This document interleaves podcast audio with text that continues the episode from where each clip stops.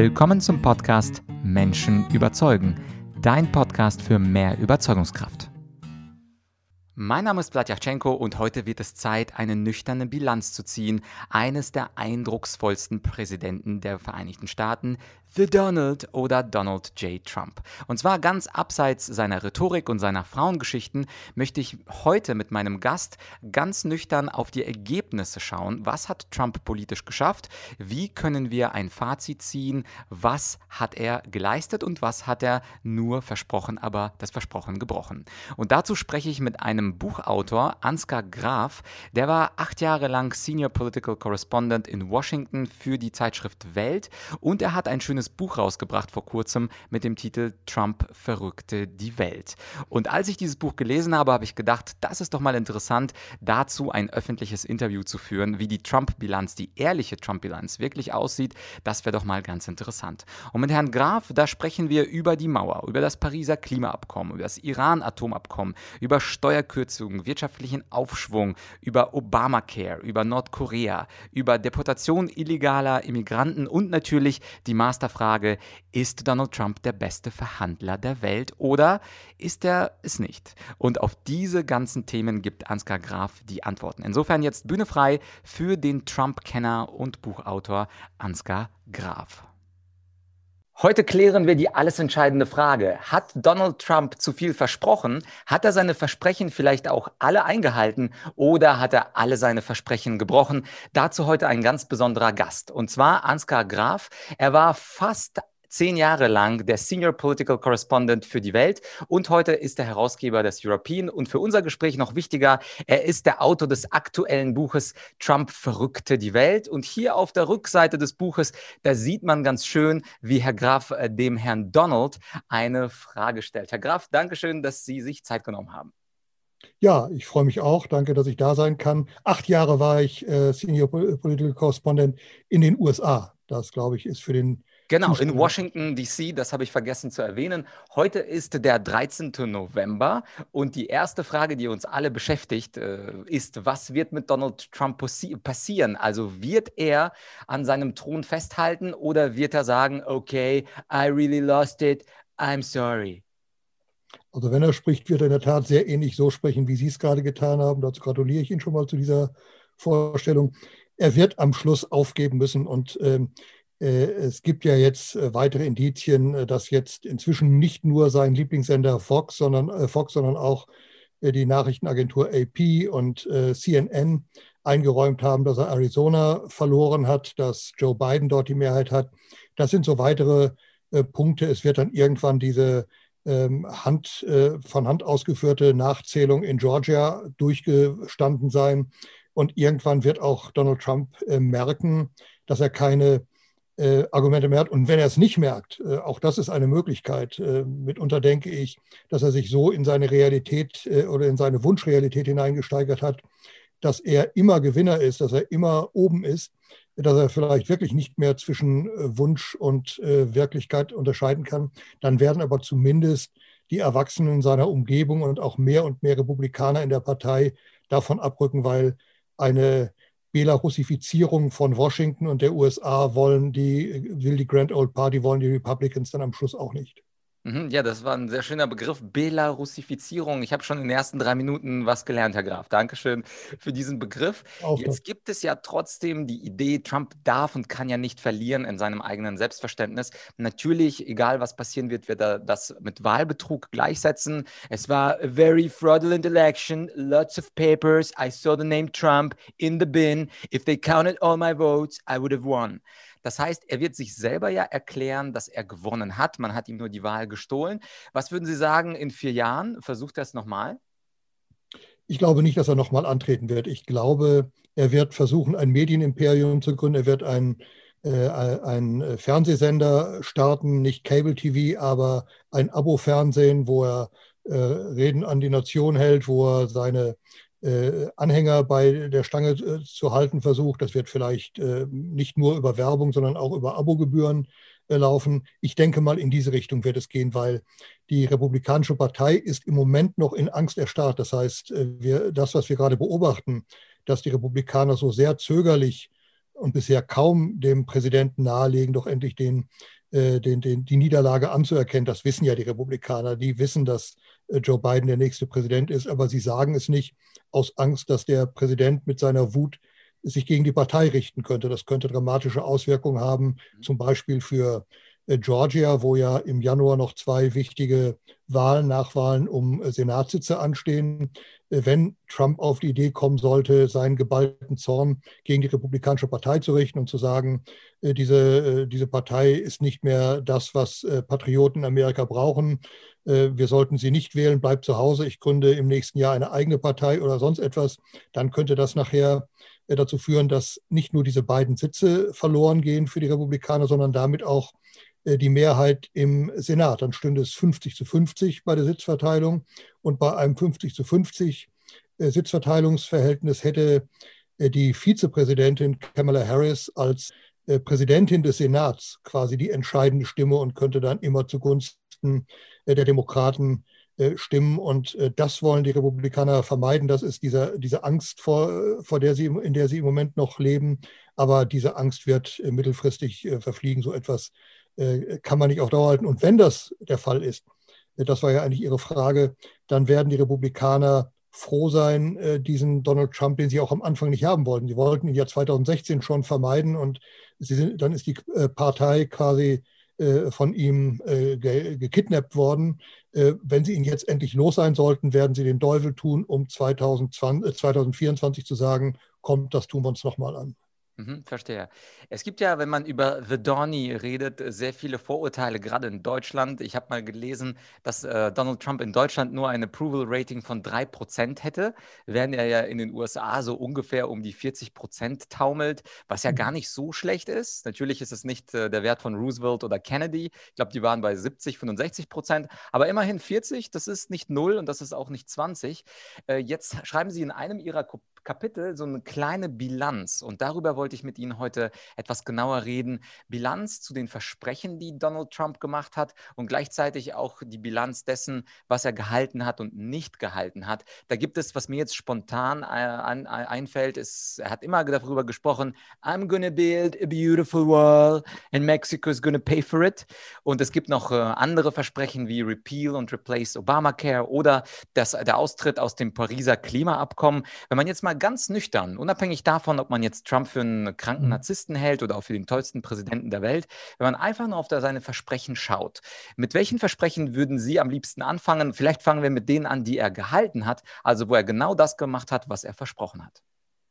Also das eine ist sicherlich die äh, Tax-Reform, die Steuerreform. Äh, und das heißt eine massive Änderung und, und Reduzierung der Steuern, äh, Körperschaftssteuer insbesondere für die Firmen, Einkommensteuer auf Zeit zumindest. Äh, das hat der Wirtschaft in Amerika äh, gut getan. Das, das hatte er versprochen. Er hat es nicht in dem gleichen Umfang durchsetzen können, wie er es versprochen hat. Er musste bei der Körperschaftssteuer drei oder vier Punkte der Partei nachgeben und es konnte, konnte es nicht ganz so radikal senken. Aber das war, hatte den, den wirklich positiven Effekt, äh, dass der wirtschaftliche Aufschwung, der ja schon unter Obama begonnen hatte, unter ihm nicht nur verstetigt, sondern noch massiv beschleunigt wurde. Und darum hatten wir im Februar dieses Jahres, also im Grunde vor Ausbruch der Corona-Welle, die niedrigste Arbeitslosigkeit in den USA seit über einem halben Jahrhundert. Das heißt, das haben ihm die Wähler immer positiv angerechnet. Äh, es gibt äh, seit Bill Clintons Zeiten diesen äh, berühmten Wahlkampfspruch, It's the economy stupid. Das hat damals sein, sein Wahlkampfberater Karl Will geprägt. Es geht um, am Schluss geht es um die Wirtschaft, du Dummkopf. Und das stimmt für die Amerikaner war die Wirtschaft das Wichtigste. Man kann sagen, wenn es Corona nicht gegeben hätte, dann wage ich äh, die Prognose, hätte Donald Trump gewonnen. Und das, und da komme ich nochmal auf diese Approval Ratings, die Sie eben genannt haben, ja, so um, im Bereich 40 Prozent, das ist einerseits nicht schlecht. Andererseits ist es aber das Schlechteste, was je ein Präsident gehabt hat. Es gab nie einen, der so unbeliebt war wie er. Und trotzdem hätten die Amerikaner ihn wiedergewählt. Äh, weil für sie eben it's economy stupid es vor allen, Dingen, äh, vor allen Dingen darum geht, dass man äh, die wirtschaftliche Kraft erhält und jetzt nach Corona möglichst, viel, möglichst schnell wieder aufbaut. Und da traut man Donald Trump und den Republikanern mehr zu als den Demokraten, die sofort wieder anfangen mit Diskussionen über Steuererhöhungen und so weiter. Mhm. Ähm, aber ähm, am Schluss waren dann eben doch mehr Leute besorgt wegen Corona und haben deswegen sich nicht für die Priorität der Wirtschaft entschieden, Und das ist das Problem. Trump hätte er von Anfang an Corona ernst genommen, hätte er, dann hätte er auch nicht Hunderttausende von Toten verhindern können. Aber wenn er gesagt hätte, Leute, nicht nur, das hat er ja sogar dem, äh, dem Bob Woodward, dem, dem Enthüllungsbuchautor, am Telefon schon am 7. Februar hat er ihm gesagt, da kommt äh, mit Corona eine Seuche auf uns zu, die ist viel schlimmer als jede Grippewelle und äh, das ist tödlich, das ist eine tödliche Seuche. Ähm, wenn er das nicht in der gleichen drastischen Art, aber doch sehr deutlich der Bevölkerung vermittelt hat, hätte, wenn er gesagt hätte, Leute, jetzt kommen sehr harte Monate auf uns zu, wir machen keinen Lockdown, aber ich, ich, ich rufe euch auf, ich appelliere an euch, tragt Masken, haltet Sicherheitsabstände, wascht euch die Hände, ähm, dann hätte er möglicherweise trotz Corona es geschafft, wiedergewählt zu werden. Dafür war er zu dumm. Und noch ein letzter Punkt bei It's the Economy Stupid. Er hat durch diese Steuersenkung es geschafft, dass die Wirtschaft wirklich wieder sehr schnell in Gang gekommen ist, äh, dass äh, wir auch äh, beim, beim Dow Jones einen absoluten Rekordhöchstwert erlebt haben von ungefähr 30.000 Punkten. Aber er hat das natürlich brutal auf Kosten des Staatshaushaltes gemacht. Das, was er bei Obama immer so kritisiert hat, nämlich er hat die Schulden des Staates in seinen acht Jahren fast verdoppelt. Das hat, ähm, hätte Trump, wenn er die acht Jahre geblieben wäre, wenn er weitere vier Jahre hätte, hätte er es mindestens erreicht und zwar nach Berechnungen des, äh, des Budget Office im Weißen Haus. Also die Regierung selbst geht davon aus, wenn Trump seinen Kurs fortgeführt hätte, dann wäre die äh, Staatsverschuldung quasi nochmal verdoppelt worden. Mhm. Was ja recht äh, paradox ist, er hat persönlich äh, das Coronavirus überstanden, aber er hat die Corona-Krise nicht überstanden. Also etwas paradoxes Bild am Ende des Tages. Wenn wir jetzt mal andere Punkte uns angucken, also Stichwort internationale Politik, da hat er ja zumindest keine neuen Kriege angefangen. Wie bewerten Sie seine außenpolitische Bilanz? Ja, das ist also in der Tat, er hat keine Kriege angefangen. Äh, das äh, kann man sicherlich äh, positiv bei ihm anrechnen, aber er hat auch vieles was er erreichen wollte, in der Außenpolitik nicht erreicht. Das, was er erreicht hat und was man ihm wirklich in Deutschland, glaube ich, auch zu wenig positiv angerechnet hat, das war die Bewegung im Nahen Osten, äh, dass inzwischen drei arabische Länder, ähm, Bahrain, die Emirate und Jemen, ähm, die Normalisierung der Beziehungen zu Israel angekündigt haben. Äh, das war maßgeblich auf amerikanischen äh, Verhandlungsdruck und Verhandlungsgeschick, unter anderem von Jared Kushner, dem Schwiegersohn und Sonderbeauftragten für Nahost äh, des Präsidenten, zurückzuführen. Das hat natürlich auch damit zu tun, dass man im arabischen Staatenraum mehr und mehr merkt, wie gefährlich Iran sich entwickelt und dass man sagt, äh, wir verbünden uns da doch besser äh, mit der israelischen Schlagkraft, weil wir auch wissen, dass dahinter Amerika steht. Ähm, und trotzdem, das muss man den Amerikanern und muss man Donald Trump positiv anerkennen, da hat er große Fortschritte erreicht wo er versagt hat, äh, das ist der Punkt Südkorea, äh, Entschuldigung, Nordkorea. Äh, er hat immer wieder erklärt, er würde mit, äh, mit Kim reden. Manchmal hat er gesagt, er würde mit ihm, mit ihm verhandeln, er hätte da keine Berührungsängste und dann würde der, der, dieser Mensch schon seine Atomraketen aufgeben. Dann hat er es mit der harten Faust versucht und hat gesagt, ich habe einen größeren Atom, einen größeren roten Atomsprengkopf Knopf als Kim es hat. Äh, und dann hat er sich dreimal insgesamt mit ihm äh, auf offener Bühne sehen lassen, einmal an der Demarkationslinie zwischen Nord- und Südkorea. Aber er hat keinen Deal hinbekommen. Der Einzige, der von diesem, äh, von diesem Treffen profitiert hat, ist natürlich Kim, der quasi in, der, in den Augen der Weltöffentlichkeit jetzt auf Augenhöhe mit Donald Trump, mit dem mächtigsten Präsidenten der westlichen Welt geraten ist. Aber er hat keinerlei Konzession gemacht. Und wenn Trump auf seine Berater gehört hätte, dann hätte er das auch gewusst. Die Koreaner haben kein Argument, weswegen sie auf ihre äh, Atombomben verzichten sollten. Denn die gehen ja nicht nur gegen Amerika, sondern die sind ja in erster Linie auch eine Rückversicherung gegen China. Und das hat äh, Trump in seinem, in seinem Wahn, niemandem zuzuhören, sich nicht zu konzentrieren auf Themen, einfach unterschätzt. Mhm. Mhm. Ja, verstehe. Äh, da würde natürlich äh, Donald sagen, ähm, I am still the greatest negotiator of the world. Und das Israel-Abkommen, das hat er ja auch ganz bescheiden, wie er immer ist, genannt als the greatest deal of the century. Äh, ich habe ja persönlich auch sein schönes Buch gelesen, The Art of the Deal. Mhm, Und ich fand mhm. das Buch tatsächlich gar nicht so schlecht. Es ist natürlich nicht von ihm persönlich geschrieben, sondern dieser Co-Autor hat sicherlich das meiste selbst zu Papier gebracht. Aber man merkt auf jeden Fall, wie erfolgreich er zumindest in seinen Immobiliengeschäften war. Und einiges hat er ja tatsächlich gebaut und einiges sieht ja auch ganz schön aus. Aber wie geht es eigentlich äh, um die Flüchtlinge? Das würde mich interessieren. Er hat ja versprochen, dass er die illegalen Flüchtlinge zurücksendet. Was ist da Donald Trumps Bilanz? Ja, das hat er natürlich nicht geschafft. Also ein, äh, ein Wegschicken, ein äh, Deportieren der illegalen Flüchtlinge, das hat er nicht geschafft. Was er geschafft hat, ist, äh, dass er durch seine Rhetorik, insbesondere am Anfang seiner Zeit, die, den Zustrom von Illegalen deutlich reduziert hat. Das war einmal diese, diese Rhetorik, das war aber natürlich auch die konkrete Maßnahme, die Mauer vermeintlich zu bauen. Das hat er ja in der Tat immer verkündet und wie Sie es eben äh, schon so schön äh, ähm, imitiert haben, äh, immer mit dem Versprechen, das wird äh, von, von Mexiko bezahlt. Ähm, nein, natürlich hat Mexiko nie daran gedacht, so etwas zu bezahlen.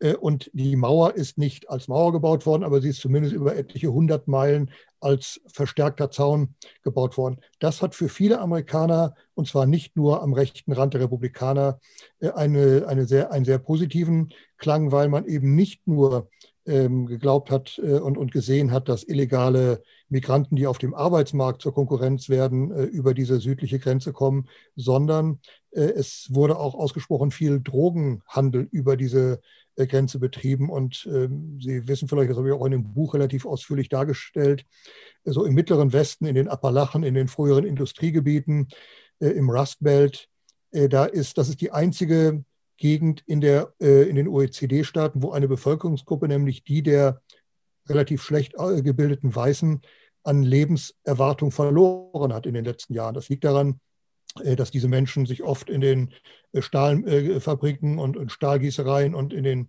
äh, Kohleminen den Rücken und, und den Körper ruiniert haben. Dann haben sie eine Zeit lang diese Opioide bekommen, vom Arzt verschrieben als, als Painkiller, als, als Schmerzmittel.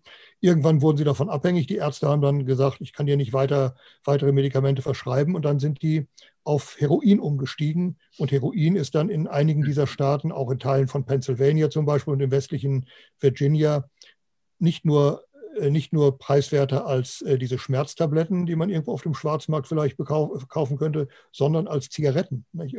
Äh, in einer solchen Situation, wo viele Amerikaner diese, diese Grenze zum Süden verantwortlich dafür gemacht haben, dass die, es da immer Nachschub gab im, im Drogenmarkt. Das hat natürlich dazu geführt, dass man an der Stelle ob, äh, dem äh, Trump zugerechnet hat, angerechnet hat, er hat da etwas erreicht und gemacht, was er versprochen hatte. Ein Satz mhm. noch dazu. Er war ja nicht der Einzige, der das versprochen hat. Selbst Barack Obama hat in seinem Wahlkampf 2008 zwar keine Mauer äh, versprochen, aber er hat versprochen, äh, dass er die Mauer und die Sicherheit an der Grenze verstärken würde. Er hat dann von verstärkten äh, Patrouilleneinsätzen, von verstärkter Mannschaftsstärke gesprochen. Er hat von technischen Möglichkeiten, also zum Beispiel Drohnenüberwachung gesprochen. Ähm, er hat es nicht geliefert. Und das haben viele Präsidenten von ihm auch angekündigt, nicht geliefert. Und das war ein Beispiel, wo Trump immerhin in Teilen etwas äh, Wichtiges geliefert hat, weswegen er im Grunde die Wahl 2016 gewonnen hat. Da ging es vor allem um die Mauer. Mhm. Ja, und äh, wo Sie Obama angesprochen haben, es gibt ja auch äh, diesen berühmten Satz, Repeal and Replace Obamacare. Das heißt also, Obamacare komplett abschaffen und eine neue Krankenversicherung machen. Da gibt er auch heute im Jahr 2020 sehr komische Antworten darauf, was ihm da gelungen ist und was denn sein großer neuer Ansatz ist. Warum ist denn der da gescheitert? Er hat ja ähm, ziemlich früh, ich glaube im Februar oder März 2017, also kurz nachdem er ins Amt gekommen ist, da gab es mal eine erste äh, Sitzung in Washington mit, mit Gouverneuren, mit, äh, mit Senatoren, mit Gesundheitsexperten.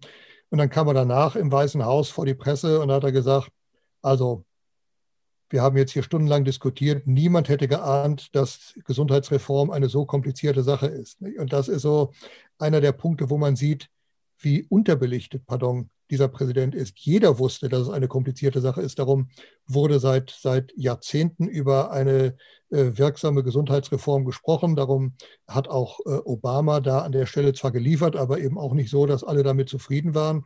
Äh, und äh, das war im Grunde der Kern. Er hat ja danach immer wieder gesagt, ich lege jetzt eine neue Gesundheitsreform äh, vor, die wird besser als die bisherige sein und weniger kosten. Und da muss man sich einfach nur diesen, diesen Satz zwei, dreimal überlegen, wie dumm ist so etwas? Wie, wie kann man glauben, äh, man kann einfach so, weil man es möchte, etwas liefern, das besser und gleichzeitig preiswerter ist? Ähm, äh, und das, konnte, das hat er nicht geliefert. Das Einzige, was er geliefert hat, er hat abgeschafft äh, die, die Zahlungspflicht, also dass man quasi Mitglied werden muss der gesetzlichen Krankenversicherung des Affordable Care Acts, Obamacare kurz gesagt. Ähm, da wurden, wurden vorher Vertragsstrafen für jemanden, der sich geweigert hat, beizutreten. Die meisten Leute sind, gerade junge Leute, sind trotzdem nicht beigetreten, weil sie gesagt haben, wenn ich eine Strafe von 600 äh, Dollar im Jahr zahlen muss, aber ich zahle jeden Monat 150 äh, bis 200 Dollar äh, Beitrag für die, dann ist das eine schnelle Rechnung, dass ich lieber die Strafe zahle und draußen mhm. bleibe. Das hat Obama falsch eingeschätzt. Trump hat auch jetzt im Wahlkampf immer wieder, auch in der ersten Präsidentschaftsdebatte zum Beispiel gesagt, ja, ja, das, äh, sein, äh, sein, äh, sein Alternativkonzept sei fertig. Das würde er in den nächsten Wochen vorlegen. Das hat er aber wirklich seit über einem Jahr immer wieder versprochen, es liegt nichts vor, er hat nichts. Und jetzt hat Joe Biden ja gesagt, er wolle nicht Obamacare ähm, aufpeppen, sondern er wolle Biden-Care entwickeln. Da können wir gespannt sein, was daraus wird. Mhm, auf jeden Fall. Jetzt, wo wir ein paar Dinge genannt haben in fast schon chaotischer Reihenfolge, also einiges hat er geschafft. Er hat gesagt, Pariser Klimaabkommen trete ich aus. Hat er bei der Mauer ist es so differenziert. Einerseits, er hat mehr gemacht als, als gar nichts, aber er hat nicht die komplette beautiful. Er hat ja gesagt, I'm gonna build a beautiful wall. Also so ganz so schön ist die Mauer nicht geworden. Und einige Dinge wie Obamacare, da hat er fast nichts gemacht. Das heißt, das Fazit wäre durchschnittlich. Man könnte also sagen, einer, einiges umgesetzt, einiges nicht und vieles halb zu Ende geführt. Was ist denn Ihr persönliches Fazit nach vier Jahren Donald Trump?